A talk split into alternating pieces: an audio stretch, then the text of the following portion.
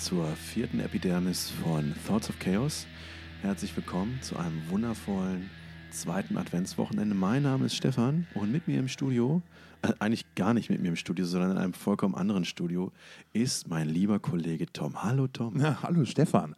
Hallo liebe Na? Zuhörerinnen da draußen an den Endgeräten.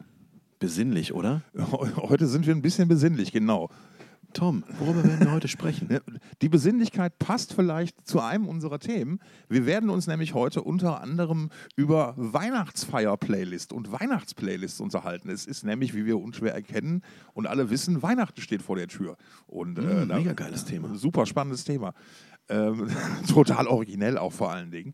Ähm, Hallo, das habe ich mir ausgedacht. Ja, aber ich bin auch direkt darauf angesprungen, von daher war das okay. Ähm, Ich weiß doch, womit ich dich triggern kann. ja, wunderbar. Äh, dann werden wir natürlich über äh, die neue Metallica-Single reden, die just in dieser Woche auf uns da niedergeschlagen ist. Die haben eine Tour angekündigt, ähm, also da werden wir uns drüber unterhalten. Dann werden wir uns äh, äh, dem Thema Pantera auch mal widmen, die jetzt ja auch demnächst wieder, ich glaube, heute Abend spielen sie eines ihrer ersten Konzerte, wenn ich. Das erste Konzert seit über 20 Jahren. Ja. Äh, darüber wird so. Also heute, heute Abend muss man aber auch sagen, heute Abend ist quasi gestern Abend Ja. für, für alle die, die äh, am Tag unserer Veröffentlichung einschalten. Oder alle, die die noch später hören, ist, wir reden vom Freitag, dem 2. Dezember. Das ist unser Aufnahmedatum und der Tag des Da- Datums des ersten Auftritts von Pantera in ja, rund erneuerter Besetzung. Dann äh, werden wir mal die eine oder andere Meinung zum Thema Drachenlord austauschen, das ja auch in den letzten Wochen so ein bisschen durch die Medien wieder geisterte. Ähm, dann bin ich in ein Hasenloch gefallen. über das es mal so, über das wir mal kurz sprechen werden. Ähm, Versuch mich mit runterzuziehen. mhm. du hast dich aber gut gewehrt, ja, ja. Äh, Und dann haben wir noch das Thema Backing Tracks mal so insgesamt auf dem Zettel. Äh, da wollten wir uns auch mal drüber unterhalten. Ja, und das wären so die Themen, bevor es losgeht. Damit hat Stefan aber noch was auf dem Herzen. Genau, ich habe Ihnen noch Wichtiges einzufügen aus der Rubrik Kontext ist King. Wir haben euch wieder Sachen erzählt, die ihr vielleicht gar nicht versteht. Ähm, wir, ne, wir sind beide Ru- Ruhrpott-Kinder, erzählen aber die ganze Zeit von Konzerten in, in Berlin und in Hamburg. Ähm, was eben daran liegt, dass wir beide Exil-Ruhrpottler sind. Ne? Also mich hat es ähm, Richtung Hamburg verschlagen. Ich bin jetzt ähm, in einem Speckgürtel von Hamburg angesiedelt und der liebe Tom pendelt zwischen einer Weltmetropole in Schleswig-Holstein und äh, Berlin. Ja. Und was wir auch noch mit Kontext füllen müssen, ist äh, unser Amüsement bezüglich Demons and Wizards, dass man die so schnell nicht mehr wird interviewen können, was daran liegt, dass Ich muss da immer noch drüber lachen. John Sheffer hat im vergangenen Jahr zu den Leuten gehört, die das Kapitol in Washington mitgestürmt haben und äh, von Strafverfolgungsbehörden gefasst wurden. Dementsprechend wird er so schnell äh, nicht wieder musikalisch aktiv sein können. Ja, ich glaube, da kann man von ausgehen. Und noch ein ganz, ganz toller Schnitzer äh, ist uns gelungen, den, den wir während der Sendung selbst nicht bemerkt haben. Und da sind wir beide richtig stolz drauf. Genau, ich habe mich ja so gefreut, dass ich endlich mal einen neuen Song von Annihilator gefunden habe, den ich gut finde seit 20 Jahren, Romeo Delight. Und dann äh, haben wir nach der Show festgestellt, dass das kein Annihilator-Song, sondern ein Song von Van Halen ist. Richtig. Äh, hast du das Original mal gehört mittlerweile? Oder? Ja, aber ich muss sagen, ich finde äh, die, das- die Coverversion finde ich, find ich besser, muss ich sagen. Also was einfach da liegt, dass die Aufnahme deutlich moderner ist, würde ich sagen. Ignorant. Ja, aber ich finde aber auch, das ist äh, mit, mit einer großen Spielfreude aufge aufgenommen von, von Annihilator. Das ist schon sehr gut gelungen, muss man sagen. Und übrigens habe ich jetzt gesehen bei Spotify, ich weiß gar nicht, wie lange das schon der Fall ist, da sieht man tatsächlich jetzt, wenn man auf Annihilator geht, sieht man Jeff Waters, Dave Lombardo und Stu Block. Ja. Ist das jetzt, es scheint tatsächlich die neue Besetzung zu sein. Oder, oder die haben. vielleicht auch nur, vielleicht auch nur für die eine Single, ey, what, what, I, I don't know, ey, ich habe keine Ahnung. Äh, zumindest haben so, hat Spotify uns vielleicht zugehört und daraufhin gedacht, hm, wir müssen mal die Texte anpassen. Nein, Quatsch. Das ist die, das ist die wahrscheinlichste Variante. Genau, nein, die, die, und die unwahrscheinlichste ist, dass das äh, Plattenfirmen, Labels und so weiter und Musikverlage etc. automatisch machen. Ähm, ja, wir haben mal wieder unsere Fachkenntnis unter Beweis gestellt. Und ähm, ja, ich würde sagen, dann können wir doch mal frisch reingehen in die neue Folge. Erstes Thema, Stefan. Metallica. Metallica. Neues Single. ne? Irre. Neues Single. Kam, kam aus dem Nichts, war nicht angekündigt, ist einfach so gedroppt worden. Hat keiner kommen sehen. Und das ist eigentlich auch also perfekt, von Annihilator zu Metallica zu gehen. Denn ich finde, die neue Single hat so ein ganz typisches Annihilator-Riffing. Es hat halt so ein, ich würde es anders formulieren, es hat halt so ein typisches früh 80er New Wave of British Heavy Metal Riffing à la Diamond Head, was dann Metallica geklaut haben, was dann wiederum Annihilator genommen haben. Und jetzt fangen Metallica halt wieder von vorne an. Ähm, ja, ich wusste, dass du das besser einordnen kannst. Na, also, also ich, äh, irgendjemand, ich weiß nicht mehr, wer es gesagt hat, hat aber geschrieben im Internet, äh, naja, super, jetzt müssen Metallica Diamond Head Songs nicht mehr covern, sondern schreiben sie direkt selbst. Und da musste ich sagen, okay, das war der Nagel auf den Kopf. ähm, äh, Christoph Leim, unser gemeinsamer Freund, ähm, liebe Grüße an dieser Stelle, hat dann noch hinterher elaboriert, das Ganze sei ja in der Tonart A geschrieben und das wäre ja für Metallica und Thrash Metal per se untypisch, weil das ja immer in, im E gehalten ist und A ist halt so die typische ja, New Wave of British Heavy Metal Tonart. Diamond Head, früher Iron Maiden Geschichten und so weiter und so fort. Ja, deswegen kann, man diesen, deswegen kann man diesen Kreis da so ein bisschen schließen. Ich kann das nachvollziehen. Und wie findest du den Song? Lux Eterna? Ich finde ihn richtig gut, muss ich sagen. Also, weil es. Ich hatte nach einer Minute schon wieder Lust, auf die Straße zu gehen und Autos umzuschmeißen. und, und das ist immer so, dass, wenn ich das Gefühl habe, dann ist es halt ein guter Metallica-Song bei mir. Ähm, ja, ich finde auch, der fetzt echt richtig gut. Ja, es ist halt Metal as fuck. Ne, Weil es halt so ein, so, so ein Klassiker ist. Ich meine, 3,30 ist auch so die perfekte Länge für so ein, für so ein Brett. Ja, Klassiker würde ich jetzt nicht sagen. Ich finde, das ist, also es ist sicherlich nicht der beste oder, oder, oder denkwürdigste Metallica-Song aller Zeiten, aber. Ähm, ja, aber der kommt jetzt so gerade richtig, finde ich. So. Genau, so ein, also für so, als, so, als so ein Lebenszeichen kickt der echt gut rein. Ja, absolut. Absolut. Und der hat, ist ja auch. Ähm, verhältnismäßig melodiös und ähm, das ist eine, äh, äh natürlich eine Sache, ähm, die haben die ja zum Beispiel schon im, im Song Motor Breath vom ersten Album Kill 'Em All, der ist ja auch so ähnlich angelegt. Der ist relativ schnell, der ist hart gerifft, aber da liegt halt auch eine, eine, eine ist, du hörst halt auch ganz deutlich eine Melodie, eine Gesangsmelodie oder eine Gesangslinie. Mhm. Ähm, deswegen, also es ist ein schöner Oldschool Metallica-Song, ähm, den wir natürlich auf die Playlist packen, alles andere wäre doof. Ne? Schönes Lied. Das ist ein schönes Lied. Schöne, ne? Schönes Lied, genau. Dann kann, falls es noch jemanden gibt, der das noch nicht gehört hat, der kann dann ja da an der Stelle mal reinhören. Ähm, ja, ich finde es echt geil. Und ähm, war aber leider, da, wie, wie, siehst du das denn? Ja, ist ein geiler Song. Nein, ich finde, ich finde den Song überhaupt nicht bemerkenswert. Ich bin auch jetzt, äh, ich bin kein Musiker, sowas, was äh, Christoph Leim vom, äh, vom Metal Hammer als, als, als Musikjournalist und Musiker da feststellen kann. Dafür bin ich zu stumpf. Äh, hätte ich so nicht auseinanderprokeln können. Ich finde es einfach ein guter Song. Ähm, es ist kurzweilig, ähm, ich ja. fand jetzt zum Beispiel, ich fand jetzt zum Beispiel vom, von Death Magnetic fand ich ähm, All Nightmare Long, Nightmare All, all Night, All Night Long Nightmare, Long, uh, The Long Nightmare Long, All Night. All Nightmare Long, äh, ja, ja. Fand ich wahnsinnig gut von dem Album. Es ist mit Abstand mein, mein Lieblingssong von dem Album. Ist auch wahnsinnig lang und, und, und, und ein bisschen äh, verschachtelt und kompliziert, würde ich jetzt mal so sagen. So. Und, und Luxy Turner ist komplett anders und gefällt mir trotzdem sehr gut ja, das ist halt so ein guter äh, Guten Morgen-Song irgendwie, ne? Ja, eine schöne Single. Ähm, und trotzdem war meine Begeisterung nicht so weit, dass ich umgehend zum Ticketschalter gerannt bin, sondern mir irgendwie noch Zeit gelassen habe. Und was hat das für einen Endeffekt gehabt? Alle guten Tickets sind jetzt nach 12 Pre-Sales und Prio-Pre-Sales und so weg. Also ja. ich, ich habe, als ich geguckt habe, habe ich keine Innenraumkarten mehr gekriegt. Ja, aber ganz ehrlich, den, den Preis hätte ich dafür auch nicht zahlen wollen. Dafür bin ich einfach nicht. Ach, da, dafür bin ich nicht Metallica-Fan genug. Aber mal Achtung, Kontext äh, fehlt uns jetzt nämlich wieder. Metallica haben ja nämlich passend zum Album 72 Seasons auch eine dementsprechende Tournee angekündigt, die zwei genau. Besonderheiten hat. Zum einen machen sie, soweit ich das weiß, zum ersten Mal ihre legendäre In the Round Bühne, also quasi so ein runder Donut, der seinerzeit in der Mitte der Halle platziert wurde äh, den bauen sie jetzt in Stadien zum ersten Mal auf. Ähm, das heißt, es gibt also dann auch so Snake Pit-Karten wieder, wo man quasi im Inneren des Donut ganz nah an der Band stehen kann.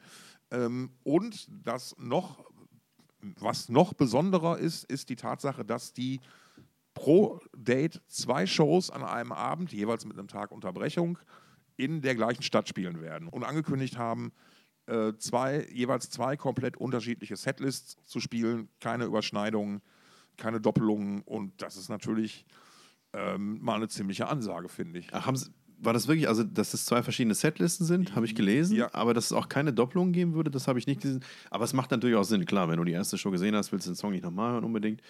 Ähm, und es hieß dann, dass Einzeltickets aber eventuell doch noch in Verkauf gehen im Januar, wobei das sicherlich dann äh, mit Vorsicht zu genießen ist, denn wenn es ausverkauft ist, wenn die, wenn die Tickets für die Doppelshows ausverkauft sind, dann gibt es eben auch keine Einz Einzelshow-Tickets mehr.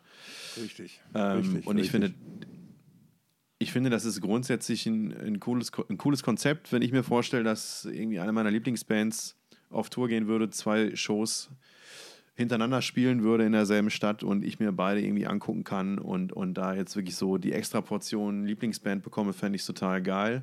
Ich muss aber sagen, dass jetzt, so wie Metallica das machen, ich das, ähm, das furchtbar finde. Ich finde es total furchtbar. Ich finde es ein ganz hartes Fanmelken und ähm, da geht es irgendwie also nur noch um Kohle. So, finde ich mega unangenehm. Ähm, Wieso jetzt Fanmelken? Wie- Wieso jetzt? Also Kontext, Einordnung, Innenraumkarten hätten 240 Euro gekostet pro Karte für zwei Shows. Also 120 Euro pro Show. Ja, das ist noch okay, das stimmt. Es gibt auch Tickets für, für, für 120 Euro, die dann irgendwie weiter außen auf den, auf den Sitzplätzen sind, ähm, auf den Rängen dann eben, auf, auf die entferntesten. Die günstigsten Tickets kosten in Hamburg, glaube ich, 120, 118 Euro. Ähm, ist okay, aber ganz ehrlich, also das war hier, es gab ja diese, diese Frantic Early Entrance Tickets für den Innenraum und die kosten, die haben 500, 500 Euro und 50 Cent gekostet. Ja. So, äh, also ich finde, das finde ich, also du musst dir als Fan, musst du quasi das Doppelticket für beide Shows kaufen. Ähm, und wenn du äh, da irgendwie in diese, in diese, wenn du möglichst nah an die Bühne ran willst, da musst du da 500 Euro für hinlegen. Diese, diese Early Entrance Tickets, die waren dann für einen Bereich außerhalb des Donuts, aber direkt am Donut und da musst du eben diese Kohle für hinlegen. Ähm, du musst außerdem, die, diese beiden Shows liegen halt nicht an zwei Tagen hintereinander, sondern sie liegen mit einem Tag Unterbrechung direkt hintereinander. Äh, nicht direkt, also ne? Ja, mit einem ja, Tag ja. Unterbrechung. Du musst also im Prinzip musst du äh, mindestens zwei Übernachtungen buchen, wenn du nicht aus der Stadt kommst und da irgendwie, weiß ich nicht, einen Buddy wohnen hast oder so. Naja, du musst dann irgendwie als, als Fan von außerhalb, und ich denke, es wird viele Fans von außerhalb geben, weil die Shows eben ausschließlich in München und, und äh, Hamburg stattfinden. Ähm, und da wohnt nun mal nicht jeder. So, und da musst, da musst du erstmal hinkommen, du musst die Übernachtung irgendwie bewerkstelligen und da musst du die Kohle für die, für die Gigs auf den Tisch legen. Okay, 120 Euro ist noch, ist noch in Ordnung für zwei Shows insbesondere. nee, nee, Ähm, 240. 240 für zwei Shows. Ja, aber ich könnte jetzt Ach so, für, ja, die, stimmt. für, die, für die Ränge in Hamburg könnte ich irgendwie ein Ticket für 118 Euro kriegen, für beide Shows dann gemeinsam 118 Euro. Aber ich meine, wenn ich da sitze, dann kann ich mir am Ende auch eine DVD von Metallica Ja, angucken. eben, Ne? ganz genau. Und also ich finde, das finde ich gerade jetzt in dieser Zeit nicht cool. Es ist alles schweineteuer. Die, die, die, die wirtschaftlichen Folgen der Pandemie sind noch nicht vorbei. Du hast den Krieg, du hast die Inflation. Und dann kommt eine Band und sagt, ey, wenn du bei uns halt so im Innenraum vor der Bühne stehen willst, dann musst du 500 Euro mitbringen und, und da musst du auch bitte gucken, dass du drei Tage irgendwo eine Unterkunft findest und so. Und ich finde, das ist ein, das ist kein geiler Move. Finde ich nicht gut. Hm, Kann ich von der Seite aus betrachtet nachvollziehen, dass man das so, so sehen kann. Und, und auch 240 Euro für zwei Shows ist natürlich in Ordnung, ne, unterm Strich. Ich meine, ich habe auch schon mal für, für was weiß ich, Foo Fighters, habe ich auch schon mal 100 Euro auf den Tisch gelegt. Aber ich war nicht gezwungen, das für zwei Shows zu machen, wenn ich da unbedingt hin will. Ich war nicht gezwungen, 200 Tickets auszugeben. Und jetzt muss ich halt 240 Euro ausgeben, wenn ich ein normales Innenraumticket bekommen möchte. Und am besten bin ich noch irgendwie Mitglied im Premium-Fanclub und darf als allererstes kaufen. Und wenn die fertig mit kaufen sind, oder Dann, dann durften die nächste- PayPal-Kunden, dann durften die Nee, noch nicht mal, Telekom-Kunden. noch nicht mal, noch nicht mal. Erst gab es diese, diese mega, äh, ich habe, was heißt, wie heißt die Kacke? Ähm, Ach, hier mit, mit Presale und mit Albumvorbestellung und so. Ja, ne? wenn du da Premium Le- Legacy-Member oder so bist von dem Fanclub oder was auch immer das ist, dann, Ja. ne, dann durftest du als erstes bestellen. Dann gab es ähm, die Fifth Member-Tickets. Ich weiß nicht, was das jetzt war. Keine Ahnung. Dann, Nochmal dann, so ein dann, Ding. Ja, dann PayPal. dann, äh, wenn du Magenta-Kunde bist.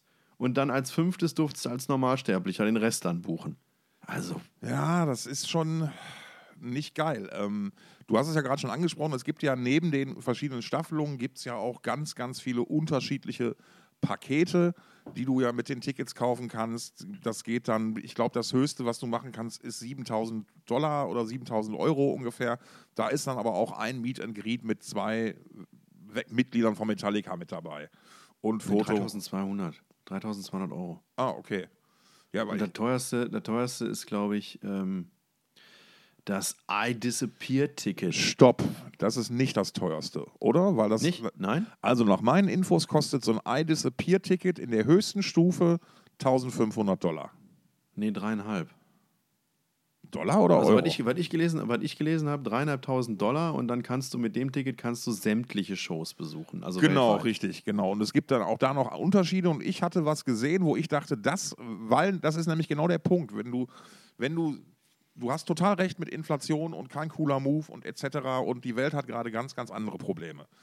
Aber wenn du dir das leisten möchtest und leisten kannst, ist dieses iDisappear-Ticket für einen Tausender eigentlich eine ganz geile Idee, weil du kannst dir vorher aussuchen, also du kannst, musst dir vorher aussuchen, willst du, in welchem Jahr willst du gehen, 23 oder 24 und welchen Kontinent möchtest du, Nordamerika oder Europa. Und du kannst natürlich auch dann, wie gesagt, in der höchsten nee, Ausbaustufe hast du alles zusammen dann. Guck mal, wie verwirrend die Scheiße ist. Das ist nämlich nicht das, was ich meine. Also, wenn ich richtig informiert bin, dann ist das iDisappear-Ticket, das berechtigt zum Besuch aller Metallica-Shows 23 und 24 weltweit und kostet nicht 1000, sondern 3.500. Ja, sag ich ja, das ist die höchste Ausbaustufe. Es gibt aber noch kleinere. Du kannst halt, sa du kannst ah, halt sagen, du möchtest nur in Europa in 23 alle Shows sehen können. Und dieses iDisappear. Ja, aber wen so, und das kostet dich dann ein Tausender. Ja, aber wen spricht das denn an? Wie viele Leute spricht das denn an? Ey, das sind, weiß ich nicht, vielleicht 100 Personen weltweit oder was? Keine hm, Ahnung. Ich weiß nicht. Also, die hatten ja, die, das hieß ja vorher Black Ticket, soweit ich weiß. Das mhm. gab es schon mal und das muss ja offenbar funktioniert haben. Und ich muss jetzt ganz ehrlich sagen, dass ich persönlich mit dem Gedanken gespielt habe, weil ich, Ach, was? ja, ich bin jetzt, guck mal, ich bin seit der Pandemie und so weiter, ich bin nicht mehr gereist. Ich, so, und ich hätte mal wieder Lust auf Städtereisen, Städtetrips zum Beispiel. Und ähm, wenn ich dann sage, hey, ich kann das mit einem Metallica-Konzert verbinden, im Prinzip ist die Rechnung die, bei vier Metallica-Shows habe ich das Ticket raus. So. Und kann halt noch, es liegen ja auch immer genügend Dinge dazwischen. Ich hatte mal so überflogen, man könnte, man könnte sich da eine ganz coole Europa-Rundreise selbst zusammen buchen. Ne, weil du bist, das, dann kannst du ja halt sagen, okay, dann bin ich halt nicht drei Tage in Hamburg, sondern fünf. Ne? Klar, du musst es dir leisten können und du musst es dir leisten wollen. Das ist ganz, ganz unabhängig davon, von dem, was dass wir sagen, hey, und da bin ich ja auch ganz bei dir, dass es per se einfach mal gerade ein Move, wo man sagt, ah, ist das in der, richtig, in der heutigen Zeit so cool, so smart? Hm. Aber schlussendlich steckt auch da ein Unternehmen hinter oder unter, stecken mehrere Unternehmen hinter, die alle Geld damit verdienen wollen. Und offenbar funktioniert es ja, weil sonst wäre ja nicht nach den Dutzenden Pre-Sales schon alles ausverkauft jetzt. Und es gäbe, ja, stimmt, und es gäbe für, vorhin im, im, Saalplan, ich weiß jetzt nicht, wie der aktuelle Stand heute Abend ist, aber im Saalplan waren vorhin ja, nur noch wenige. Ja, da, waren noch, ja, das waren noch ein paar, wenige hundert Tickets gab es dann noch. Und da fand ich dann aber scheiße, und das hat mich dann, das hat mich dann aufgeregt. Ähm, ich habe dann mal aus Spaß geklickt, was kostet mich ein Ticket in so einem Sitzding? Und ich konnte das Ticket nicht kaufen. Ich hätte das daneben auch noch mitnehmen müssen. Ach was? Ja, weil die nicht wollten, dass Einzeltickets frei bleiben, dass Einzelplätze frei bleiben. Mhm. Und das fand ich so, boah, jetzt, das finde ich jetzt richtig scheiße. Naja, aber so, so ist es halt. Es kann, es kann ja jeder für sich entscheiden, ob, er, ob es ihm da, so, dass dieses Geld wert ist oder nicht. Ähm, das Konzept ja, auf jeden Fall ist klar, gut und wenn du Fan bist, ist es halt geil. Genau, und man muss jetzt auch einfach klar, man muss ganz klar feststellen, es gibt genug Fans, die Nachfrage ist da, auch zu diesem Preis. Ich persönlich finde das, ich finde das total uncool. Ähm, wie gesagt, also ich meine, ne, dass man, dass man als Band sagt, alles klar, ich gastiere jetzt hier ähm, für mehr als einen Termin in einer, in derselben Stadt, ist vollkommen legitim, dass man sagt, so, ich, ich baue das ganze Graffel nur einmal auf und verdiene damit aber zwei, dreimal Kohle. Alles vollkommen in Ordnung. Aber so diese Kombination, irgendwie, ich muss mir äh, Tickets für beide Shows kaufen und Ja. wenn du eine Chance haben willst, eins zu kriegen, klar. Ne? Aber mal abwarten, Genau. vielleicht, vielleicht haben sie ja, wurden ja wirklich ein Teil für, an Tagestickets zurückgehalten. Ne? Das kann ja sein. Ähm, die dann, aber ich glaube, wenn da jetzt was auf den Markt nochmal kommt, muss man da ganz, ganz schnell sein. Punkt. Ja, genau. Aber ich finde auch, also irgendwie grundsätzlich finde ich das alles, was heißt alles? Also jetzt zum Beispiel auf, auf dem Tourplakat, auf diesem gelben Werbeplakat zu dieser Tour, ähm, ich weiß nicht, ob in allen Versionen, aber da findet sich ähm, Werbung drauf für, für Blackened American Whiskey, also dieser Whisky, den, ähm, den äh, eine Distillerie zusammen mit ähm, Metallica gemacht hat, also wo Metallica halt seinen Namen für hergegeben hat. Finde ich, also ich meine, das machen die jetzt seit 2018, da war es vielleicht ein bisschen weniger verfänglich, weil der Alkoholismus von James Hetfield da gefühlt irgendwie, weiß ich nicht, 16, 17, 18 Jahre in der Vergangenheit lag. Bis er dann seine, Punkt, ja. Bis er seine Therapie ähm, dann gemacht hatte, dass dann eben Anfang der Nullerjahre öffentlich geworden ist, dass er eben Alkoholiker ist, dass er sich da in Therapie begibt und ähm, dann trocken da wieder rausgekommen ist. Nichtsdestotrotz war er die ganze Zeit trockener Alkoholiker, hat dann 2018 oder die Band hat dann 2018 diese Kooperation mit dieser Distillerie ähm, begonnen. 2019 gab es dann noch äh, eine Kooperation mit, äh, mit einer Brauerei, mit Stone in den USA, eine Craft Beer Brauerei. Da haben die dann ihr eigenes Pilz rausgebracht. Ja, und Bums 2020, also ich meine, da wird es wahrscheinlich keinen Zusammenhang geben, aber 2020 ist äh, Hatfield dann halt rückfällig geworden und hat sich wieder in Therapie begeben. Und äh, die Kooperation läuft aber weiter. Gab's dann, jetzt gab es den, den nächsten äh, Whisky, ich glaube 2021. Äh, und äh, Blackened wurde auch, glaube ich, neu aufgelegt. Und dann so ein origineller Name bei dem neuen Whisky, äh, Rye the Lightning, also ne, Rye für Rocken. Also das finde ich echt wahnsinnig problematisch, dass da ähm, ein trockener Alkoholiker, der gerade wieder rückfällig oder der vor, ähm, vor, vor, vor zwei Jahren rückfällig geworden ist, da die ganze Zeit auf, sein, auf seinem Tourplakat irgendwie mit, mit, mit Sprit wirbt, also oder seinen Namen dafür hergibt oder den Namen seiner Band dafür hergibt, finde ich total problematisch. Ja, kann ich verstehen. Ähm, das ist aber ein Problem, mit dem Herr Hatfield, glaube ich, selbst fertig werden muss. Ich kann da auch nicht in seinen Kopf reingucken, aber ich, ich finde es zumindest hinschauenswürdig. Und ähm, naja, ne, ich, glaube, ich glaube, schlussendlich auch da wieder geht es so re re realistisch muss man sein um Kohle. Ja, Einfach natürlich, halt genau. auch, Und darum ne? geht es. Es geht um Kohle so. Und scheiß, scheiß auf das Signal, was ich damit raussende. Ey, ich bin zwar äh, Alkoholiker, wenn auch trocken, meistens, ähm, aber nichtsdestotrotz, ne, das Signal ist, ey, haut euch ruhig die Birne weg, ne, am Ende wird alles gut. Und auch als, weiß ich nicht, auch als Alkoholiker kann ich mal einen Schluck Ey, nehmen. aber, Why not? Ey, aber komm. In Why- not? Why not? Why not? Why not? ey, aber komm, in den 80ern wäre es ja, wär's ja ganz klar gewesen. Da hättest du ja gesagt, okay, du nimmst den Deal an ne, und die Hälfte der Kohle fließt zwar in deine nächste Reha, aber egal, dann ist es ja so ein durchgehender Posten. Weißt du, so.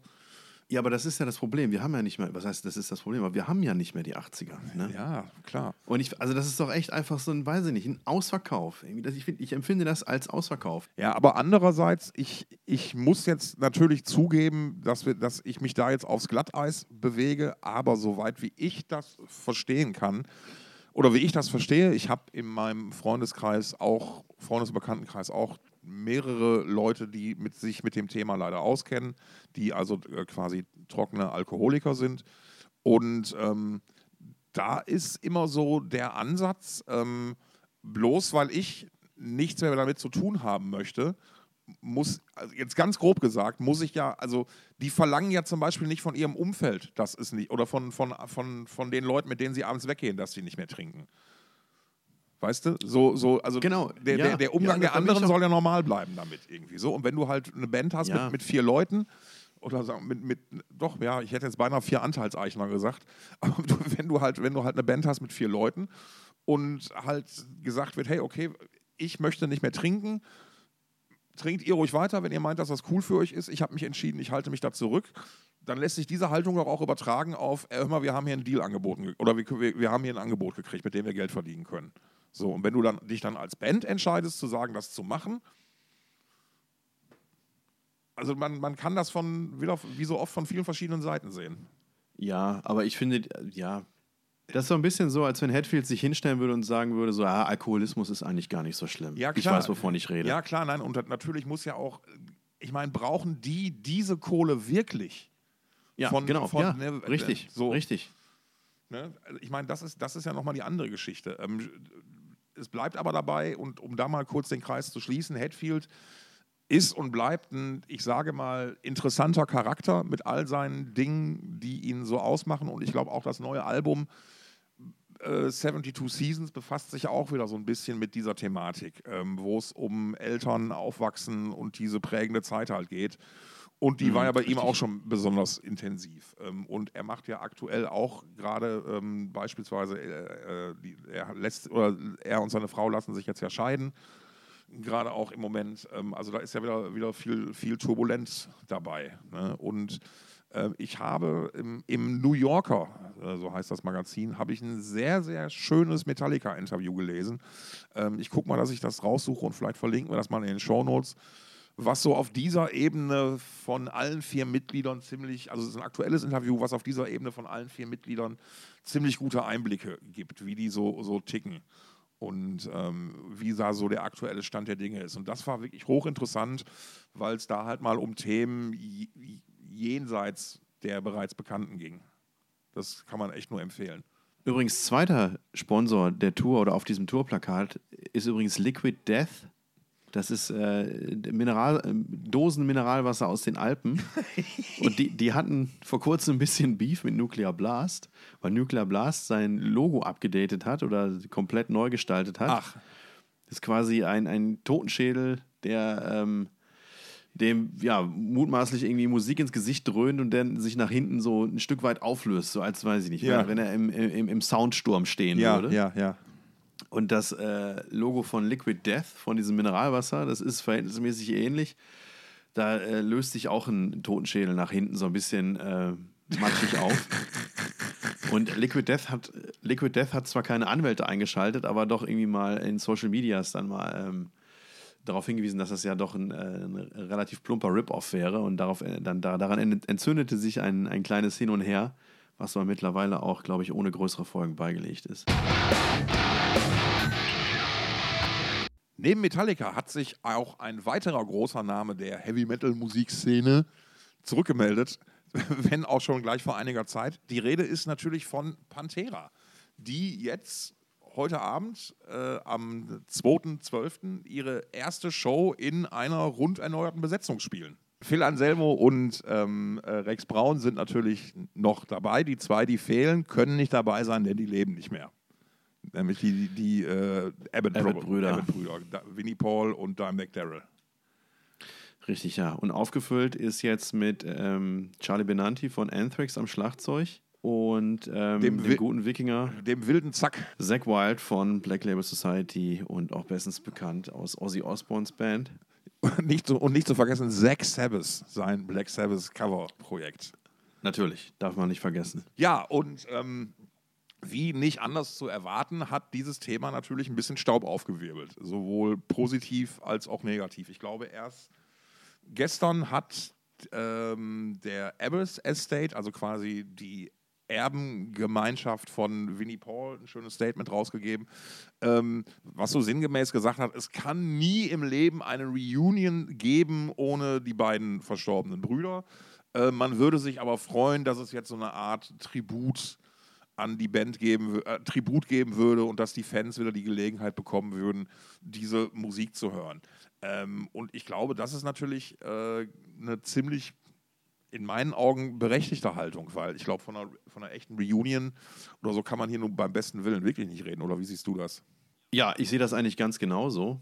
Denn ähm, es ist ja nicht nur so, dass die Abbots nicht mehr dabei sein können, sondern es ist auch so, dass es einfach Zoff gab zwischen den beiden Brüdern auf der einen Seite und Phil Anselmo auf der anderen Seite. Ich weiß nicht, ob da die Position von Rex Brown kolportiert ist, wie auch immer. Ich glaube, die wechselt so je nach Tagesform so ein bisschen. Naja, auf jeden Fall gab es da Beef und dann ist irgendwann Dimebag McDarrell erschossen worden, tragischerweise. Und Vinnie Abbott, der überlebende Bruder, hat ähm, Phil Anselmo eine gewisse Mit- oder Teilschuld. Verantwortung zumindest mitgegeben. Und dann ist auch Winnie Abbott verstorben irgendwann und dieser Zwist ist nie beigelegt worden.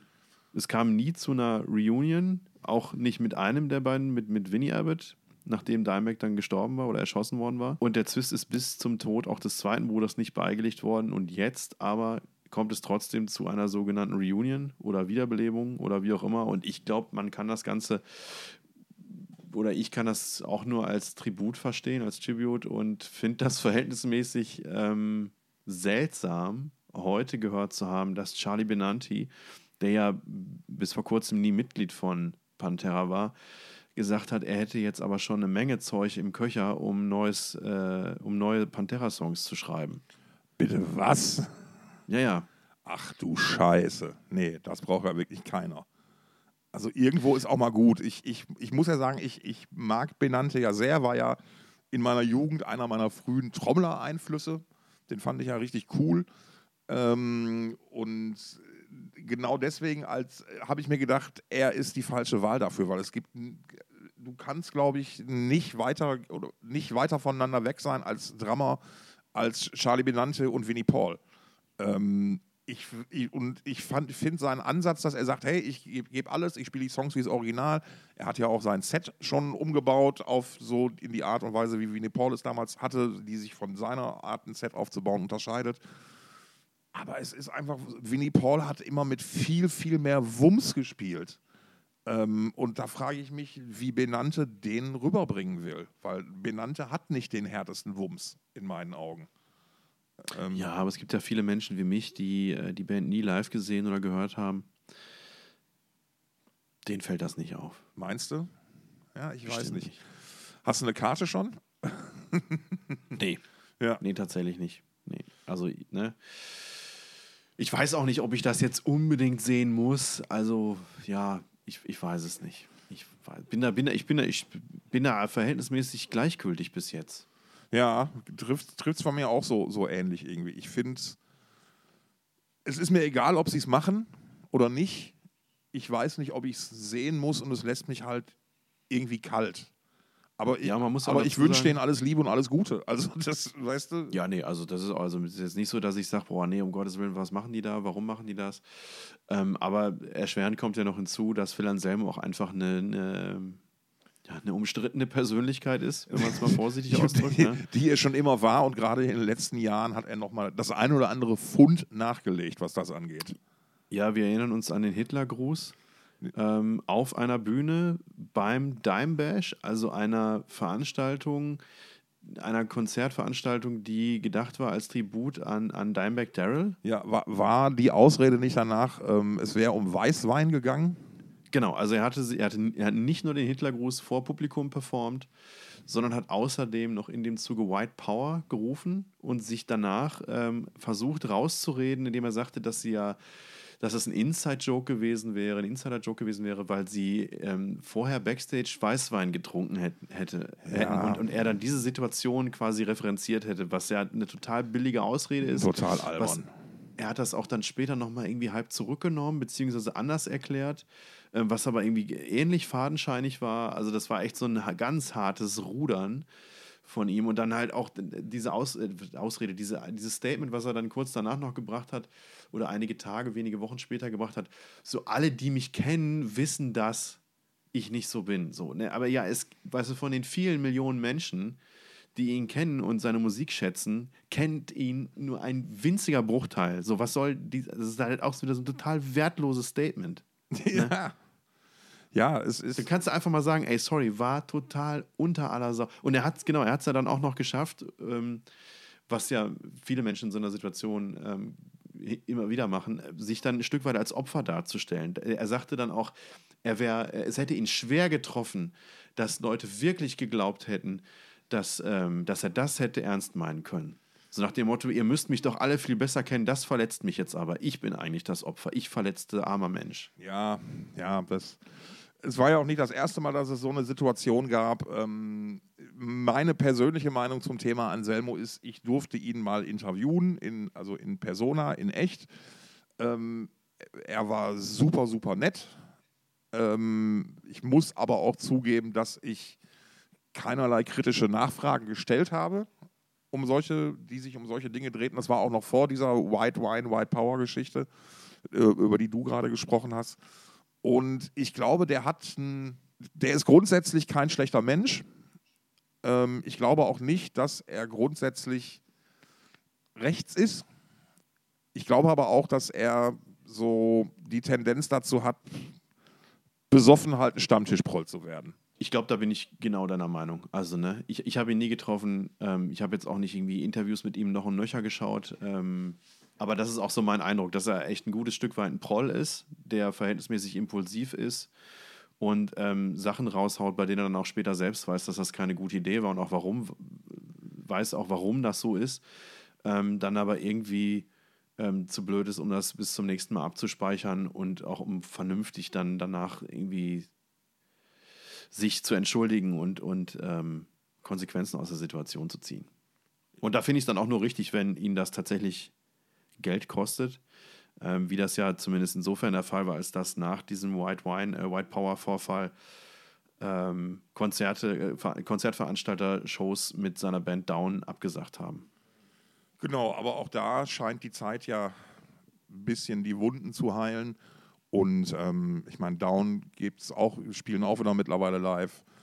Ähm, die, Phil Anselmo hat mit den Illegals ähm, auch, ja auch schon Pantera Tribute Sets gemacht. Ähm, da hat er, glaube ich, so, glaube ich, so ein bisschen Gras über die Sache wachsen lassen.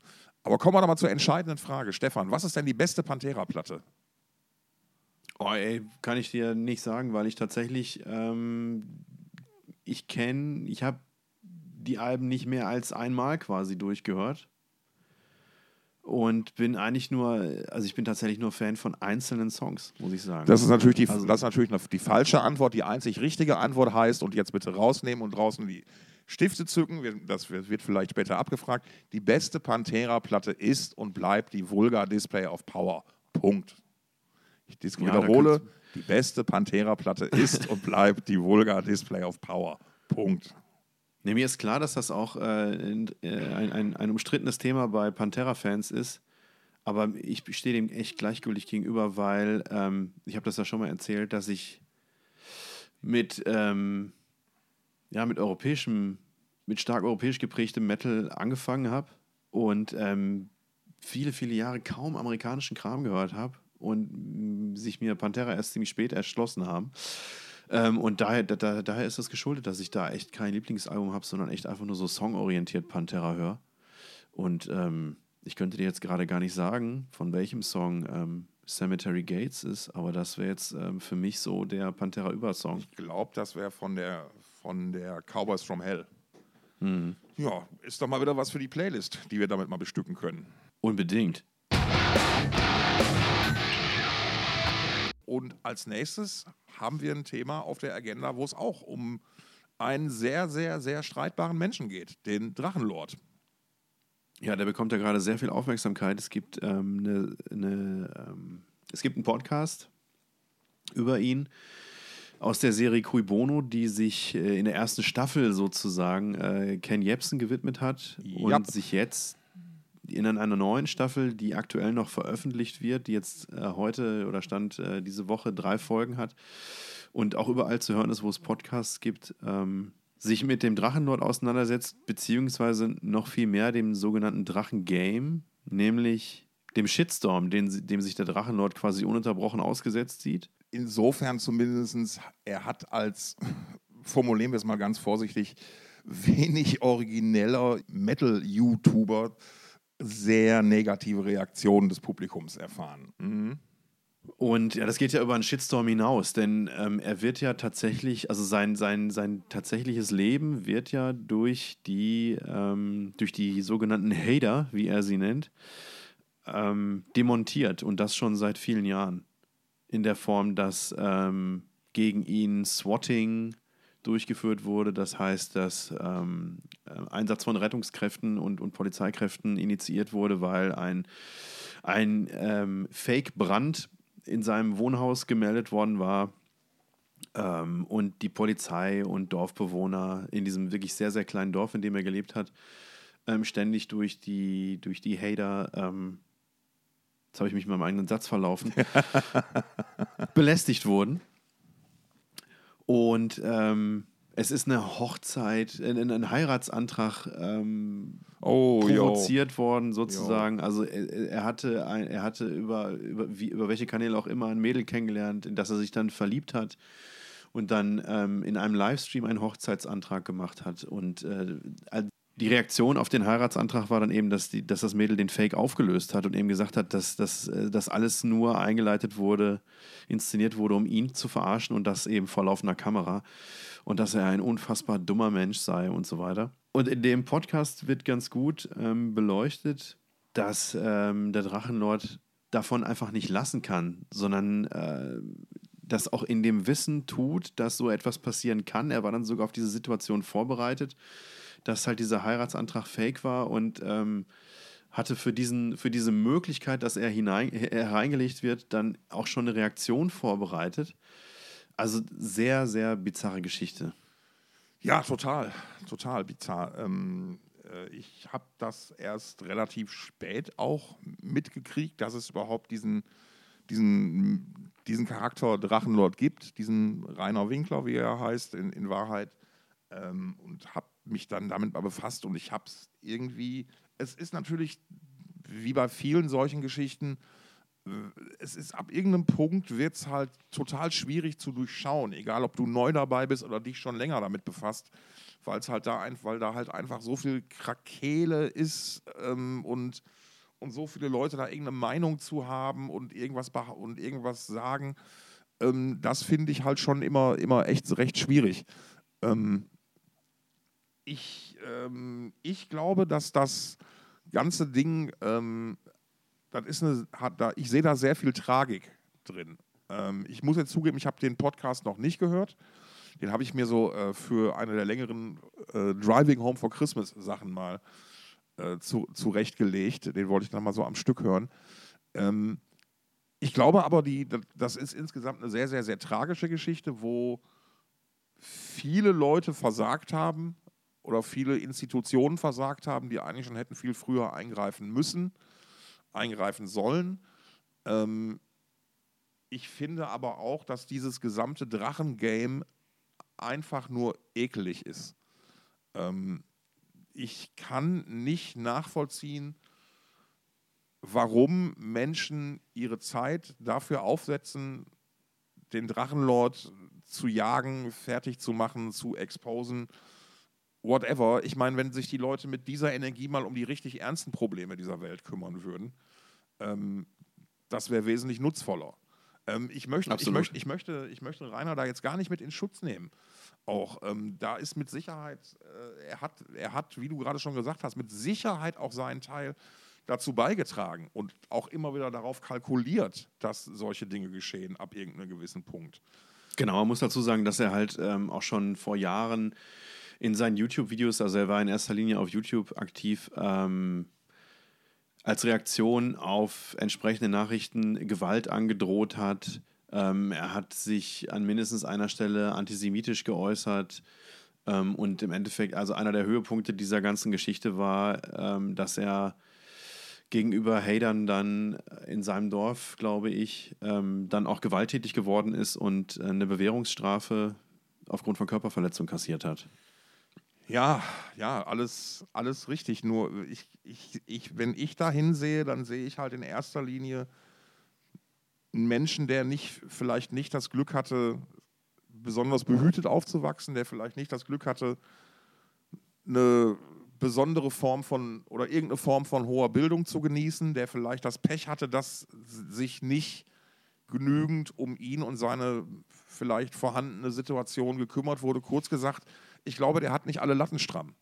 Ähm, und ich glaube, das ist jemand, der, wo man mal über so Dinge wie, naja, hat da vielleicht nicht ein Amt, wäre es nicht vielleicht besser, ihm jemanden zur Seite zu stellen, der ihn durchs Leben begleitet? Ne? Wie zum Beispiel ein Betreuer oder so. Also ich sehe da ganz, ich sehe da in erster Linie einen kranken Menschen. Ähm, äh, und ich kann halt, die, die, die Frage, die sich mir immer wieder stellt, ist, was hat dieser Typ getan, dass all diese Jahre und das, was immer noch passiert, in irgendeiner Art und Weise rechtfertigt. Ich finde das vollkommen unverhältnismäßig. Ja, absolut. Absolut. Also das ist natürlich, das offenbart quasi menschliche Abgründe. Und ähm, also so, so, so, dumm er sich auch anstellt, ähm, sehe ich diese Abgründe dann doch auf Seiten der, seiner, seiner Kritiker und, und Hater eben. Ne? Also das, äh auf beiden Seiten doch eigentlich in Wahrheit. Weil wie gesagt, ich glaube, ich glaube ihm geht es einfach nicht gut. Ich glaube, der Mann benötigt, ich glaube, der Mann benötigt Hilfe. Mannigfaltiger, ja, vielfältiger Art. Ich begreife das, also für mich stellt sich das so ein bisschen dar wie eine Sucht. Also er kann einfach nicht lassen, mhm. die Öffentlichkeit zu suchen. Mhm. Ähm, selbst dann, wenn äh, ihm dadurch ähm, ja, schlimmste, schlimmste Beleidigungen und Anfeindungen entgegenschlagen und, und, und Sachbeschädigungen und auch möglicherweise Körperverletzungen drohen. Er kann einfach nicht davon lassen. Und ich glaube nicht, dass das nur daran liegt, dass er ähm, über YouTube zumindest eine Zeit lang, ich weiß nicht, ob es jetzt immer noch so ist, äh, Einnahmen generiert hat in Form von monetarisierten Clips. Ich glaube, dass er einfach, dass er einfach, ähm, also es macht den Anschein, dass er einfach Bock auf Fame hat und ihm ist egal, was das denn eigentlich für eine Art von Fame ist. Ja, und ähm, das Ganze geht jetzt ja noch weiter. Es gibt jetzt ja nicht nur diesen Podcast aus der Reihe Cui Bono, sondern es ist jetzt ja tatsächlich, es sind Dokumente aufgetaucht, die angeblich, soweit ich das nachvollziehen konnte, von irgendwelchen Jobcentern geleakt sein soll, aus denen hervorgeht, dass Netflix eine Doku-Reihe über den Drachenlord plant. Ähm, und ich meine, das, das ist ja, um eine Sache auf sich beruhen zu lassen oder vielleicht Gras drüber wachsen zu lassen, wir hatten es vorhin schon mal an anderer Stelle, ist das vielleicht die denkbar schlechteste, schlechteste Idee, da jetzt noch eine Doku-Serie oder irgendeine Form von, von, von Berichterstattung drüber nachzulegen. Ne? Ähm, beim, über das Jobcenter soll es angeblich deswegen geleakt worden sein, weil da die Summe von 20.000 Euro drinsteht, die Rainer Winkler bekommen soll für die Rechte an dieser Geschichte. Und laut der Story, die jetzt gerade kursiert, hat, muss er die natürlich angeben, weil er halt gerade vom Jobcenter Leistungen bekommt. Also, alles also ist mal unfassbar, dass das überhaupt geleakt wurde. Eben. Und ich finde es ich ich auch total äh, schwierig, dass ähm, Menschen mit dieser Geschichte Geld verdienen.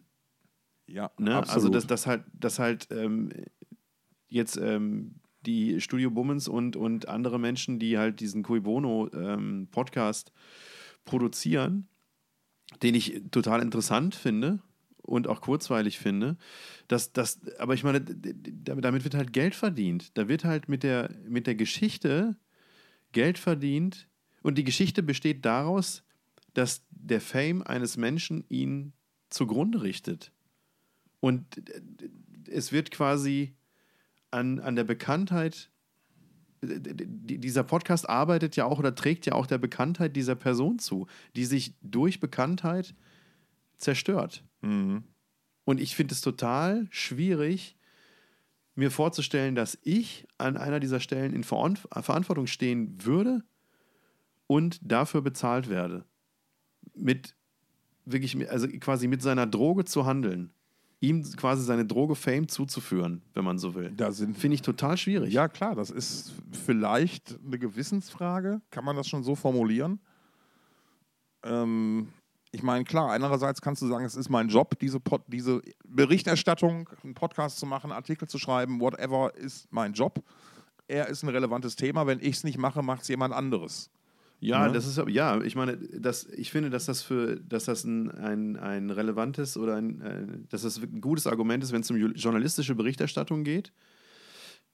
Aber sind wir mal ehrlich, bei diesem Podcast geht es nicht nur um, um, um ähm, journalistische Berichterstattung, sondern es geht eben auch um Unterhaltung. Ja, ganz genau. Und dieses Thema kann man da leider immer wieder von ableiten, weil es gibt man, tatsächlich Leute. Man muss, also man muss jetzt natürlich auch jetzt noch dazu sagen, dass, diese, dass dieser Podcast noch nicht zu Ende produziert oder zumindest noch nicht zu Ende veröffentlicht ist. Ähm, womöglich haben sich die Macher da auch viele Gedanken drüber gemacht und, und vielleicht auch ähm, entsprechende, weiß ich nicht, Maßnahmen oder Schritte unternommen, die da ein Stück weit ähm, schützend für ihn wirken oder haben die, weiß ich nicht, irgendwie unterstützt, unter ihre Fittiche genommen, dass äh, er vielleicht aus diesem Teufelskreis, der sich da jetzt schon seit Jahren um ihn dreht, ähm, dass er da herauskommt. Ähm, aber ohne das fände ich es tatsächlich sehr schwierig. Fassen wir es mal so zusammen. Wenn ihr jetzt noch ins Drachengame einsteigt, seid ihr auf jeden Fall ein Arschloch. Und wenn ihr da gerade dabei seid, solltet ihr euch mal gut überlegen, ob ihr die Zeit und Energie, die ihr da reinsteckt, nicht vielleicht sinnvoller in irgendwas Schöneres stecken könntet. Ähm, ich weiß nicht. Es ist auf jeden Fall eine super festgefahrene Situation, der man vielleicht nicht mehr so viel Aufmerksamkeit schenken wollte, sagten sie und sprachen in ihrem Podcast über genau dieses Thema. Es ist. Naja, aber ich, also wir sprechen halt, also ich finde, wir sprechen jetzt hier gerade das Problem an. Ja. Ähm, und ich weiß nicht, ob das, ja, also ich finde, dass, darauf muss man es reduzieren. Das ist das Problem. Da ist ein Typ, der sich dumm anstellt und dafür ganz unverhältnismäßig aufs Maul kriegt, in einer Form, die einfach sein Leben zerstört. Ne? Und, und ähm, es ist auf der einen Seite verwerflich, daran teilzunehmen. Und auf der anderen Seite finde ich es wirklich ganz schwierig, dass selbst wenn man halt nicht am Drachengame teilnimmt, aber trotzdem ihm in seiner Droge füttert. Das ist also, finde ich wahnsinnig schwierig. Und ja, also ich bin sehr gespannt. Ähm, und das auch nicht vollkommen sorgenfrei, wie denn diese Story ausgeht. Kommen wir zu einem etwas erbaulicheren Thema. Du hast mir diese Woche äh, die Band Upper Crust vorgestellt und ich habe sie erst nicht verstanden. Es handelt sich ähm, um Menschen, die sich kleiden wie äh, Adelige aus dem 15. Jahrhundert. Ja, ähm, vielleicht auch das 18. Jahrhundert. Ja, wirklich? Ja, möglicherweise. Nee, du hast vollkommen recht, du hast vollkommen recht. Ich war gerade falsch abgebogen. Das, ne, also die sehen halt aus wie irgendwie Louis XIV, ähm, äh, also mit, mit gepuderten Perücken, geschminkten Gesichtern, mit äh, Strümpfen bis zu den Knien und all, was man halt früher so gerne getragen hat. Ne? Genau. Und äh, spielen halt äh, ja Hardrock, Metal. Ähm, Ach, und Hardrock du, passt du schon ganz gut, ja. Und du fandst, du findest das wahnsinnig amüsant und hast mir einen Link zu einem, zu zu, zu einem Live-Auftritt in einer Fernsehshow geschickt und hast mir dazu geschrieben, dass du dich wahnsinnig beömmelst darüber, dass, dass ja. du alles daran gut findest. Ja. Und ich habe es aber nicht verstanden. Ja, also, äh, ich fange mal vorne an. Ich habe irgendwann in den 90er Jahren auf irgendeiner Autofahrt lief ein Lied im Radio und das hatte einen in meinen Augen her her herausstechenden Refrain mit den Worten Let them eat rock. Und der war gesungen mit so einem, und danach kam so ein ACDC-Riff und der Typ hat da so gequetscht gesungen wie seinerzeit Bon Scott. Und ich dachte so, wow, was ist das denn? Cool. Und dann habe ich es wieder vergessen. Und über, über all die Jahre ist mir mal immer wieder so, so wie so ein kurzfristig aufpoppender Gedanke genau diese Stelle eingefallen und, ah, okay, Mensch, was war das nochmal? Ah, das wolltest du immer mal gucken. Merk dir das mal, bis du irgendwo bist, wo du nachfragen kannst. Früher gab es noch nicht so Internet, dann als das Internet kam. Naja, und das hat auf jeden Fall bis zu diesem Jahr gedauert, als ich hier auf meiner Couch saß und mir wieder dieses Let them eat rock in den Kopf schoss. Und ich so, Mensch, da wolltest du doch immer mal nachgucken und habe diese Textzeile nur Let them eat rock gegoogelt und wurde fündig. Es war der gleichnamige Song Let them eat rock von The Upper Crust. So, und den habe ich dann äh, natürlich gehört und äh, das, das dazugehörige Video entdeckt und bin dann darauf, wie die Kids heutzutage sagen, in dieses Rabbit Hole gefallen. Ich habe mich dann nämlich einen ganzen Abend äh, in Videos und MP3s oder Musikfiles von The Upper Crust verloren. Und bin dann. Wie anstrengend. Wie, überhaupt nicht, weil mir, es ist halt so, ähm, es ist halt genau mein Ding. Es ist so eine ich sag mal so, Verarschungsband. Im, im besten. Parodieband wird es irgendwie vielleicht nicht so richtig treffen, aber es ist halt so. Naja, die kleiden sich halt in diesem, in diesem Stil. Ähm, ich sehe da sehr, sehr viele Parallelen zu, zu, zu Spinal Tap beispielsweise, die ja auch im Prinzip diese komplett überzogenen Rollen spielen. Und es sind halt komplett hirnlose, also hirnlos ist nicht das richtige Wort, aber sehr, sehr unterhaltsame Texte dabei. Ich meine, allein dieses ähm, Let Them Eat Rock bezieht sich natürlich auf diese Let Them Eat Cake Aussage äh, aus die um Zeit der französischen Revolution ähm, äh, getroffen wurde und so. Das, das ist so, das spielt mit so lauter, lauter coolen kleinen Sachen irgendwie. Und der Höhepunkt war dann nämlich das Video, was ich dir dann geschickt habe, mit den, und ich glaube, der genaue Wortlaut war: Gott, ich liebe alles daran. ähm, Und das war nämlich eine Live-Aufnahme aus der Late Late Show mit Craig Ferguson, äh, eine der amerikanischen Late Night Shows Anfang der 2000er Jahre. Und der Song äh, war We're Finished with Finishing School. Das kann man jetzt schon mal erstmal so sacken lassen, den Titel. In dem Song werden unter anderem äh, äh, reimt sich Detention auf Latin Declension. Es ist ein, für mich ein absolutes Fest gewesen.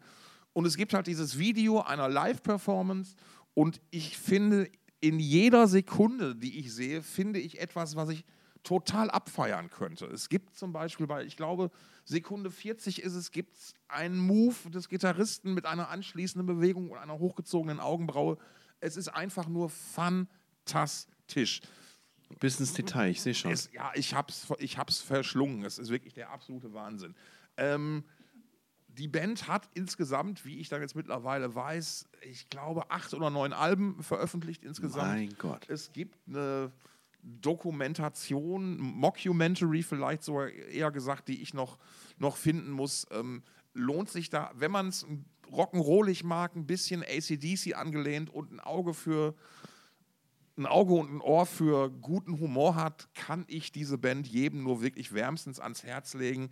Wir hauen auf jeden Fall das Video in die Show Notes und wir packen, da bestehe ich drauf, auch noch einen Song auf die Playlist drauf. Und jetzt wird es noch, jetzt eine Bonusinfo habe ich noch. Der erste Gitarrist der Band, Edward Whitmer, der war nur bis 1997 Mitglied der Band. Danach hat er nämlich einen Job angenommen im Weißen Haus als Assistent von Bill Clinton und hat für den Reden geschrieben und war auch hinterher an dessen Autobiografie beteiligt und solche Geschichten. Fand ich auch nochmal ganz spannend, dass bei so einer albernen Kapelle auch tatsächlich ernsthafte Leute mit bei sind. Was ich jetzt ernsthaft schlimm finde, ist, dass, dass du mir hier gerade unterstellst, dass ich keinen guten Humor habe, aber das lassen wir einfach mal so stehen. Wie, nee, die, Fra die Frage ist ja, hast du es denn jetzt verstanden? ja, ich habe es verstanden, aber ich finde es, es tut mir leid, ich finde es nicht witzig. Ja, dann, das, das ist unser, das Spannungsfeld, in dem wir uns da halt bewegen.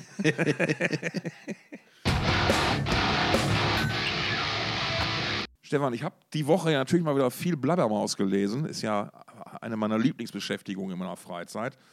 Und weißt, weißt du, über welches Thema ich da mehrfach gestolpert bin in dieser Woche? Bitte tell me. tell me more. yes, I will. Backing Tracks. Hui, hui, hui, hui, hui. Das große Übel ähm, in der Heavy Metal Szene. Ähm, Playback meinst du? Playback. Oder Halbplayback. Halbplayback. Unterstützen, Unterstützung vom Band für Live-Musiker. Das ist ja ein Thema, was ey, ich meine, seit der 80er Jahre, den 80er Jahren schon durch die Gegend wabert. Ich meine, Iron Maiden haben ihren Keyboarder nicht ohne Grund hinter der Bühne versteckt, ne? weil, das, weil die nicht wollten, dass das irgendjemand sieht. Ähm, aktuell die beiden Aufhänger diese Woche waren, es gab zwei Meldungen dazu. Einmal ähm, Ian Gillen, der Sänger von Deep Purple, der halt im Kontext eines Interviews gesagt hat, er findet es nicht geil, wenn Künstler Backing-Tracks benutzen. Ähm, er hat sogar, glaube ich, den Begriff, es ist eine Schande gebraucht. Äh, auf der anderen Seite hat der gute Blackie Lawless von WASP, wie wir Profis sagen, oder WASP, wie alle vernünftigen Menschen sagen, ähm, ebenfalls ein Interview gegeben und wurde im Zuge dessen auf das ganze Thema Backing-Tracks halt angesprochen und hat es, Achtung, Anführungszeichen, zugegeben, dass Wasp diese einsetzen hin und wieder, allerdings nur als Unterstützung der ganzen Geschichte. Ähm, und jetzt wollte ich dich mal fragen, Stefan, wie ist denn deine Meinung zu diesem Thema? Nervt dich das, wenn Bands sowas einsetzen?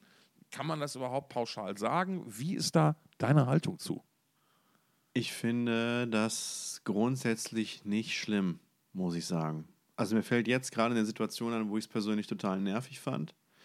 Äh, hau ähm, raus. Es gab eine, ja, es gab eine Band auf dem Dong Open Air, die hat, ähm, die, die, ich ziemlich, die ich auch ziemlich gut fand, war eine, eine verhältnismäßig kleine Band im Tagesprogramm. Ähm, und da endete halt ein Song noch mit, mit verhältnismäßig simpler Gitarre. So einfach noch so ein Ausklang, noch so ein paar Töne gespielt irgendwie, ne? Mhm. Und ich hatte mir vorher schon sagen lassen, dass das passieren könnte bei dieser Band. Ähm, und deswegen habe ich dann auch äh, ja genau hingeguckt sozusagen. Ähm, und es war dann so, dass wirklich, das war das Ende der Show, dieser Song wurde gespielt und ähm, ich weiß nicht, ob es das Ende war, egal. Das Ende dieses Songs kam, ich guckte halt hin und Also der Gitarrist hätte halt echt nicht mehr machen müssen, als diese paar Akkorde noch zu spielen. Hat es aber nicht gemacht, sondern es lief einfach vom Band. Und das fand ich echt, das fand ich echt furchtbar lame dann. Das war einfach wahnsinnig faul. Ne? Mhm. Aber wenn du jetzt, ähm, wenn du jetzt Backing-Tracks oder wenn eine Band Backing-Tracks einsetzt, um ihre Show einfach, um ihrer Show etwas hinzuzufügen, was sie live halt tatsächlich nicht bewerkstelligen kann, aufgrund ihrer, ihrer Besetzung oder ja, weil der Sänger nur einfach nur einmal singen kann ja, und nicht zweimal gleichzeitig. Sehr gutes Beispiel, ja. Ne, dann finde ich das grundsätzlich nicht schlimm und ich glaube, ich bin noch einer von den Menschen, denen das gar nicht immer auffällt. Und dann finde ich das in Ordnung. Oder zum Beispiel, wir hatten dieses Jahr auf dem Dong Open Air ähm, Windrose spielen. Ne, diese, diese Power Metal Band, die so ein bisschen äh, ja auch so, so ein bisschen pompös unterwegs ist, wie Powerwolf zum Beispiel und so also auf, auf Zwerge macht irgendwie, ne, so. so. Ach, hier Diggy Diggy Hole, die sind das, ne? Diggy Diggy Hole, genau. So, und dann haben die diesen Song gespielt. haben halt Hole, halt, die haben halt eine Coverversion von diesem Minecraft, äh, Minecraft-Song. Minecraft wäre noch schöner. Aber von diesem Minecraft-Song Diggy Diggy Hole performt, der auch so deren erfolgreichster Song ist bisher. Und, ähm, Ach, das war eine Coverversion tatsächlich. Das ist eine Coverversion. Das kommt ursprünglich von, von das ist, glaube ich, aus einem Let's Play-Video. Da spielt jemand, wenn ich da richtig informiert bin, ich bin kein Gamer, deswegen weiß ich es nicht 100 Ich, ich war schon entsetzt, dass du Minecraft richtig aussprechen konntest. Fast. Ja, habe ich ja erst nicht. Ja, ja, doch. Habe ich ja erst nicht. Fast fehlerfrei. nee, aber ich habe das dann im Zuge der Buchung von Windrose habe ich das mal ein bisschen recherchiert, weil ich da selber wissen wollte, wo das eigentlich herkommt. Und das ist, glaube ich, ein Let's Play-Video gewesen. Da hat jemand äh, Minecraft gespielt und dann hat er halt angefangen, diesen simplen Text zu singen. Ähm, I am a dwarf and I'm digging a hole. Äh, Diggy Diggy Hole irgendwie. Ne? Und ähm, das haben Windrose gecovert, haben das dann natürlich auch, ist, ist mega erfolgreich geworden, haben das natürlich auch auf dem Dong gespielt. Ich glaube, das war auch das Ende vom Set, der, der Höhepunkt. Ich dachte, das Ende vom Lied. Und dann haben sie zusätzlich, ich glaube, das ist in der Studioversion dieses Songs nicht enthalten, haben sie noch einen draufgesetzt live und haben eine EDM-Version, eine EDM-Passage hinzugefügt. Nice. Das heißt, die, die Band stand auf der Bühne, ich glaube, der Drummer ist dann noch aufgestanden, niemand hat mehr sein Instrument gespielt, sondern es lief einfach diese EDM-Version von Diggy Diggy Hole vom Band und die Leute fanden es mega geil. Alle haben gehüpft und geklatscht und haben das einfach äh, umarmt und als Höhepunkt des Sets, äh, als würdigen Höhepunkt des Sets irgendwie begriffen. Mhm. Und da, da, war halt das, ähm, da war halt das, das Playback-Programm eben, ne? Ja.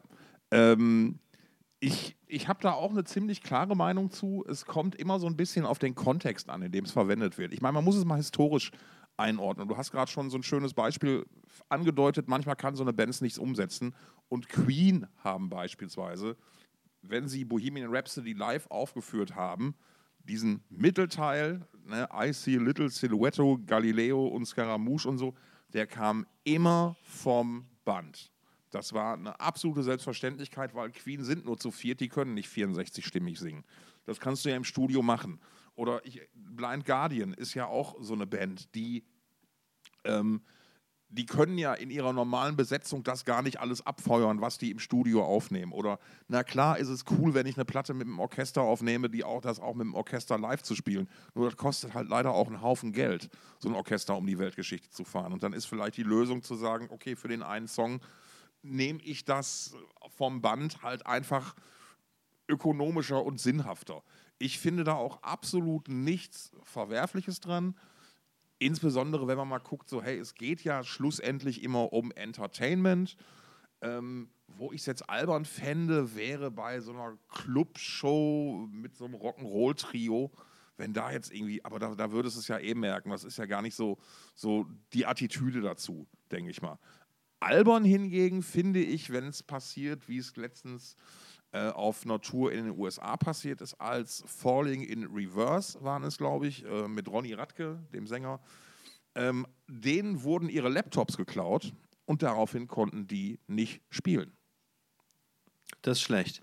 Oder haben gesagt, wir möchten nicht spielen. Also wie, wie nur auch immer. Und das finde ich halt so, okay, du solltest immer in der Lage sein, wenn du eine Form von Gitarrenmusik spielst, das auch tatsächlich dann live unter Verzicht auf Technik, wenn es denn sein muss, unbedingt äh, rüberzubringen. Alles andere Oder du ich hast einfach ein narrensicheres, oder du hast einfach ein narrensicheres Backup. Aber das ist natürlich, äh, das grenzt an Armseligkeit. Entschuldigung, das grenzt an Armseligkeit. schön armselig. Ja, die hatten, glaube ich, auch zwei Rechner und die wurden beide geklaut. Also es war eine, eine total alberne Geschichte. Irgendwie, ne? Und dann gibt es ja noch, ey, man kann da, ey, es, was gab es nicht schon alles? Seit den 80ern kenne ich Gerüchte, wie dass, dass Ozzy gar nicht live singen würde, sondern sein Rodi hinterm Vorhang stehen würde und für ihn singen würde.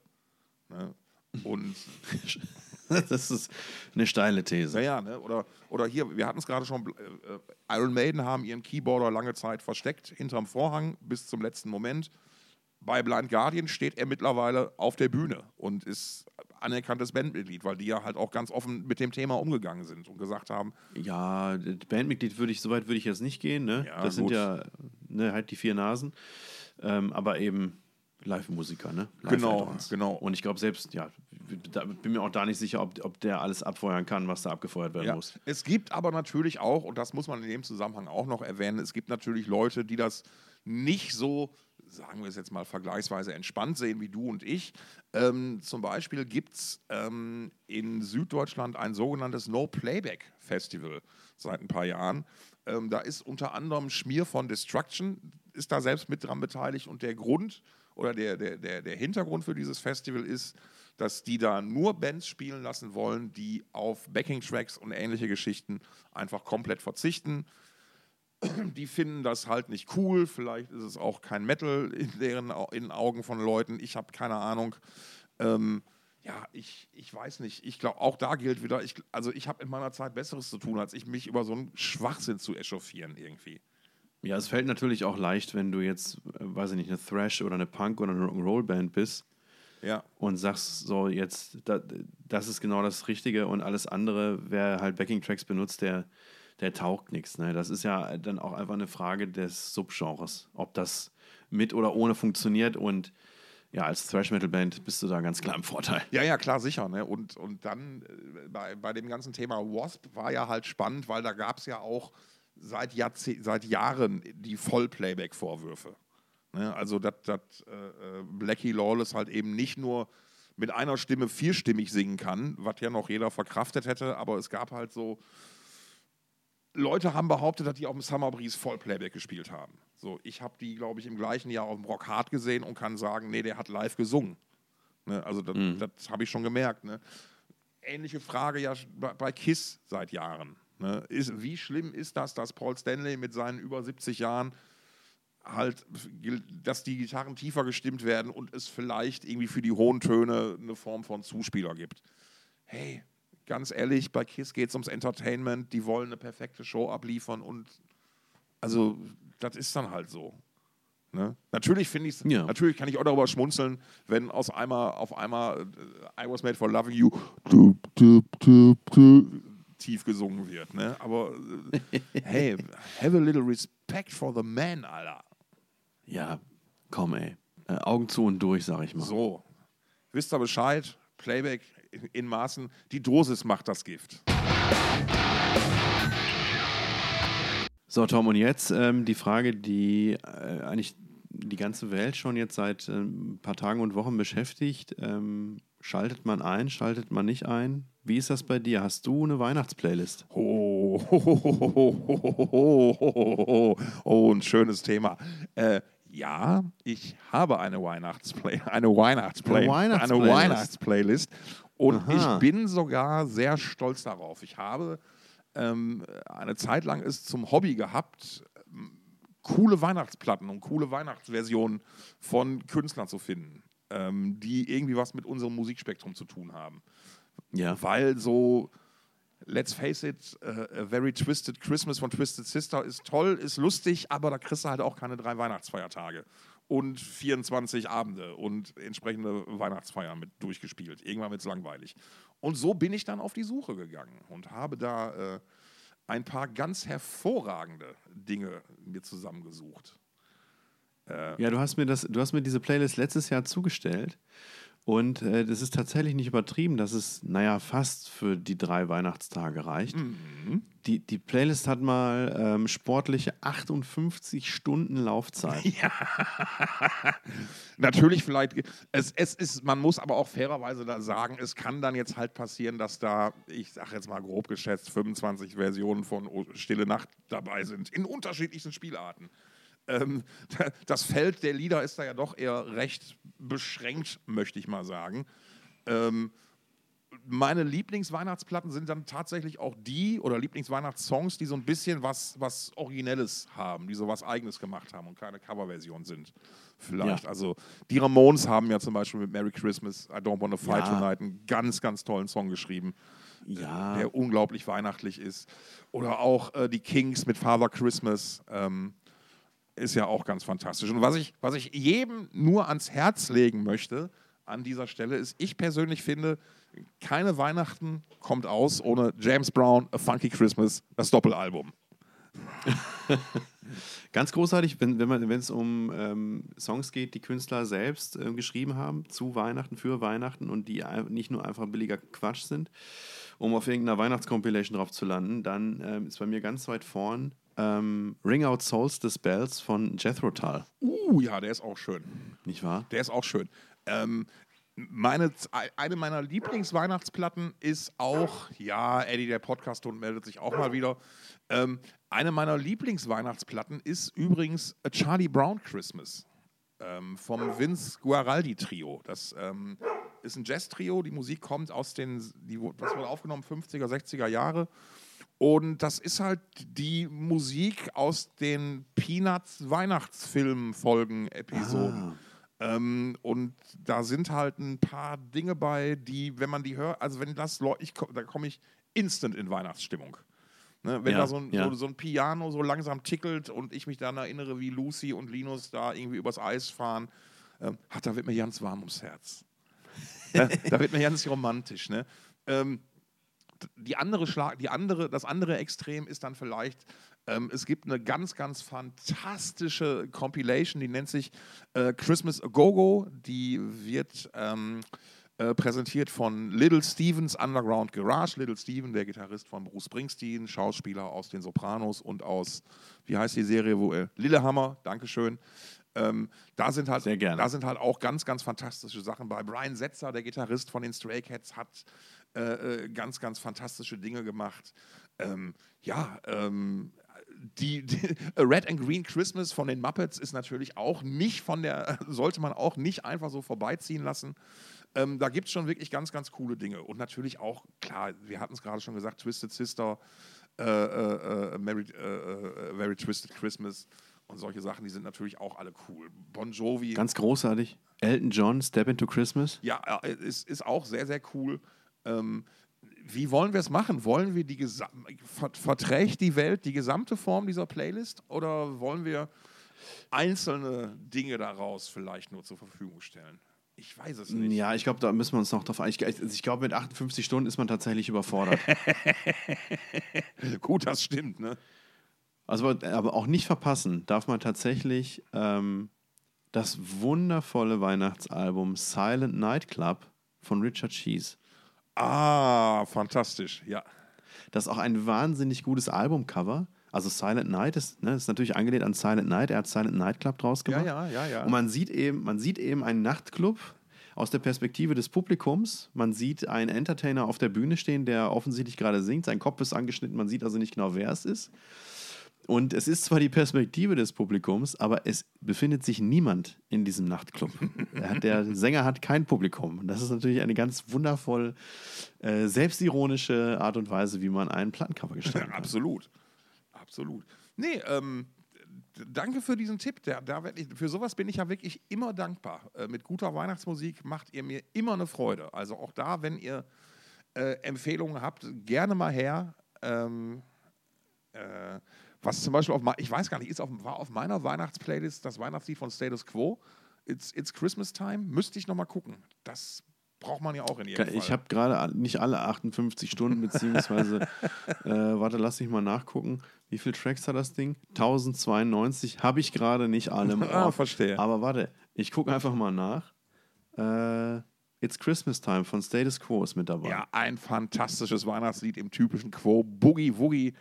Ähm, da greift sogar Vater zur Air-Gitarre.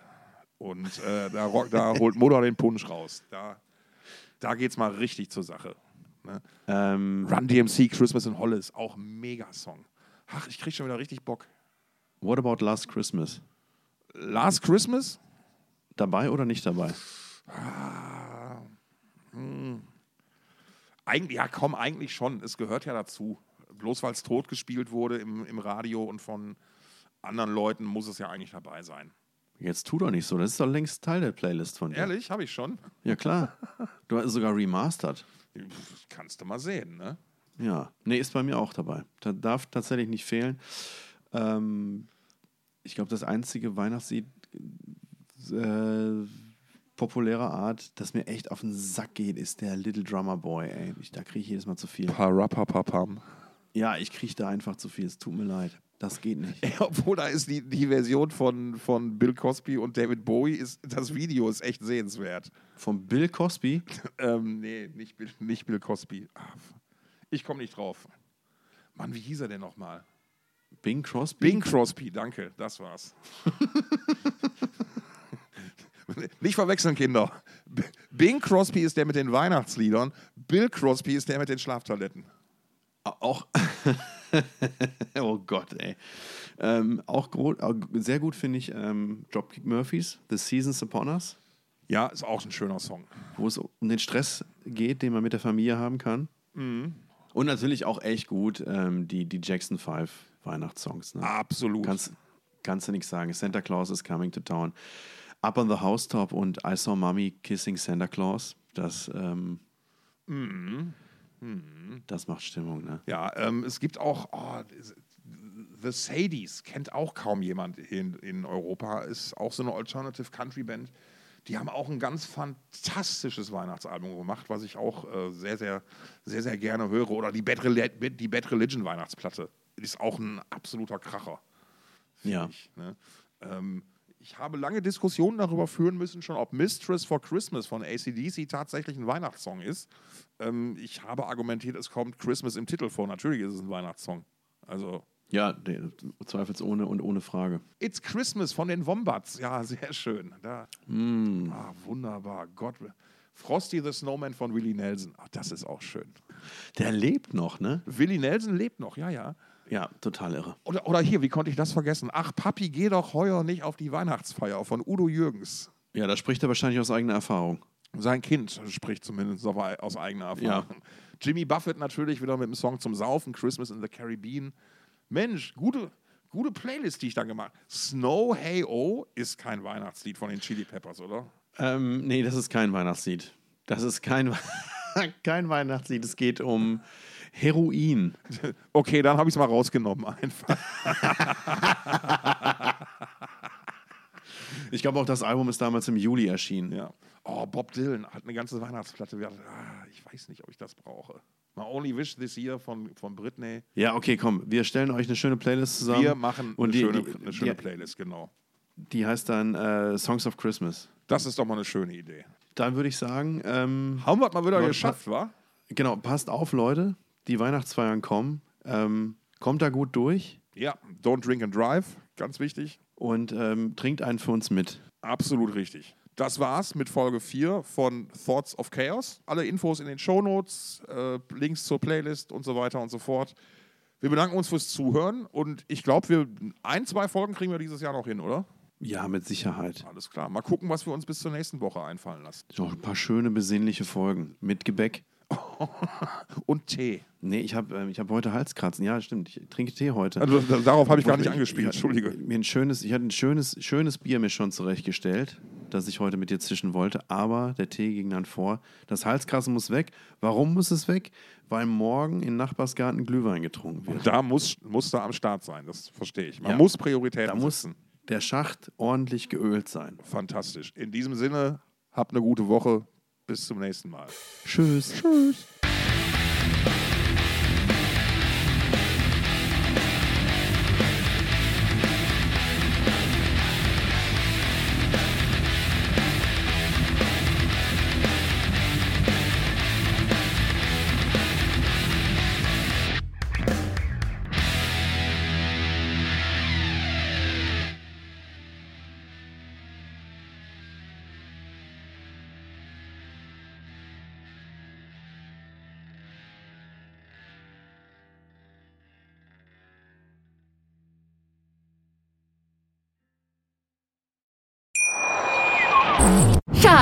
Ich bin neu verliebt. Was?